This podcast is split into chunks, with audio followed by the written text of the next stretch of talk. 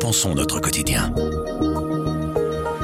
Artifact, c'est le nom de cette nouvelle application d'actualité alimentée par l'intelligence artificielle lancée par les cofondateurs d'Instagram. Pour faire simple, c'est l'alter ego de TikTok mais pour le texte.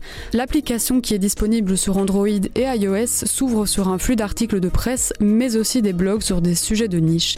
Alors comment ça marche? Quand vous cliquerez sur des articles qui vous intéressent, l'algorithme vous proposera des articles similaires par la suite. Cette stratégie permettra de comprendre vos intérêts et vous pourrez échanger avec vos amis via des messages directs ou via un espace commentaire sous les articles.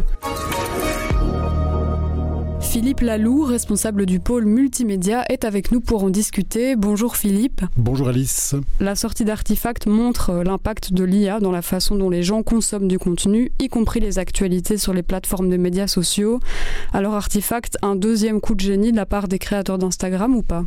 Alors c'est un peu tôt pour le dire, en tout cas on peut leur faire confiance. Hein. Euh, Instagram est évidemment une belle réussite.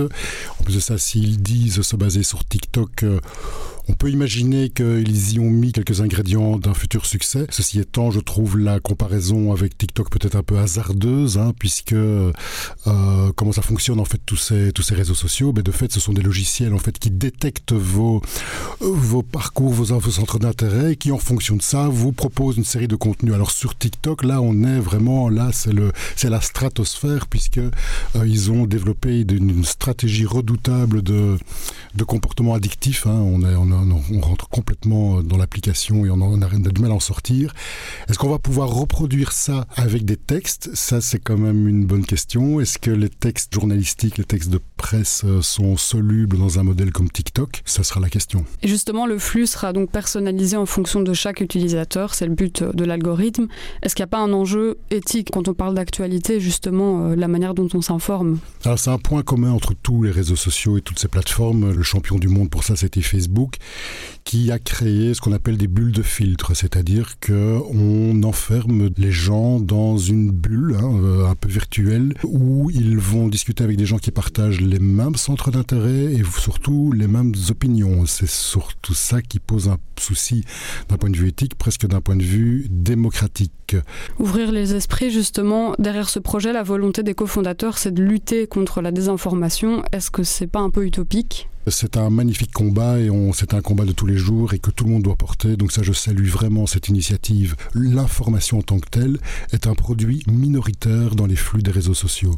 Faire en sorte que demain, elle puisse circuler euh, aussi vite finalement que les fake news, c'est vraiment une belle ambition. On peut saluer aussi le fait que pour lutter contre la désinformation, des startups telles que celle-là se tournent précisément vers des producteurs professionnels de contenu tels que des éditeurs de presse. Et alors, dernière question, la start-up n'a pas encore décidé de son modèle économique. Quel impact ça a finalement sur euh, le lancement de, celle-ci? Alors ça, c'est de toute façon un point commun aussi à toutes les start-up, c'est qu'il euh, y a toujours une part d'audace euh, et d'essais-erreurs euh, pour définir le modèle, modèle économique. Ici, si j'ai bien compris, le modèle sera financé par de la publicité, donc de manière assez classique. Cela étant, il y a une question de fond que je me pose.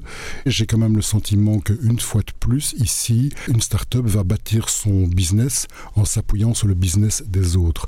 Et quel est le business des autres? Ben Justement, les contenus produits euh, par des journalistes ou par des entreprises de presse et qui tentent aujourd'hui, tant bien que mal, de monétiser ces contenus. Philippe Lalou, merci euh, beaucoup. Merci Alice.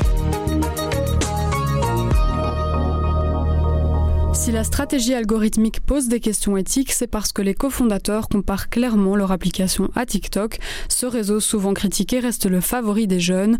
La nouvelle génération serait-elle la cible d'artefacts? Philippe Marion, docteur en communication sociale et professeur à l'UCL, s'est exprimé sur le danger de l'algorithme on a des chances d'attirer euh, à l'actualité des jeunes qui habituellement n'y seraient pas exposés. Ceci dit, d'accord, les jeunes vont s'informer, mais il risque quand même d'avoir cet effet pervers du consommateur qui va rechercher ce qu'il a envie de savoir, tout en ayant l'illusion qu'il s'informe. Malgré tout, Philippe Marion met en avant les côtés positifs. On va avoir une accessibilité de, de data informationnelle qui est considérable, et puis vous pouvez avoir une forme aussi d'échange autour de l'information. Ce qui m'intéresse moi aussi, c'est de voir si ce qu'on appelle maintenant intelligence artificielle générative, est-ce qu'on pourrait euh, imaginer que Artifact, par exemple, euh, commence à faire de la synthèse créatrice l'information, faire peut-être de nouvelles connexions, trouver de nouveaux moyens de synthétiser l'information? Alors là, ça devient vachement intéressant. Synthèse créatrice ou pas, il faudra encore patienter. Pour l'instant, l'application est disponible en phase bêta.